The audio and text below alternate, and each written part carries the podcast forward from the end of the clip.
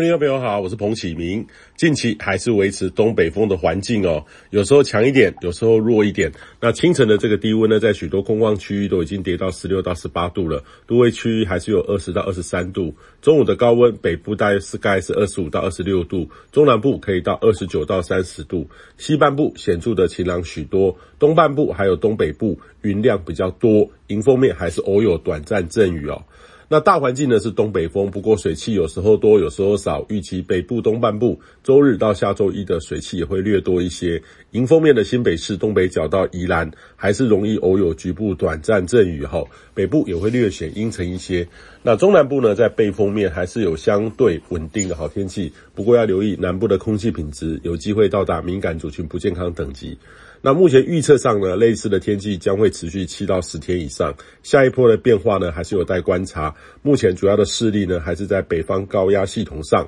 还是有一波一波的系统南下哈。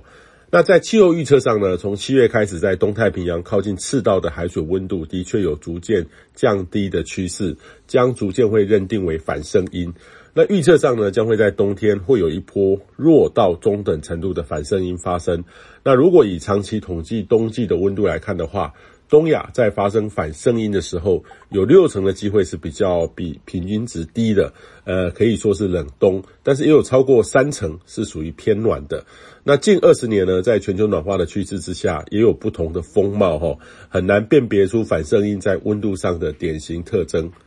同时呢，其实气象专业上的定义的冷冬或是暖冬，跟一般民众的印象比较冷或是比较暖，也有不少差异。到底是整个月平均比较冷，还是突然来一波很强的寒流，影响五六天哈，然后其后时间都很暖，反而是暖冬，或是说台湾北部冷，南部不冷，所以也建议你呢，接受到这个冷冬的讯息的时候，要有自我辨识的能力。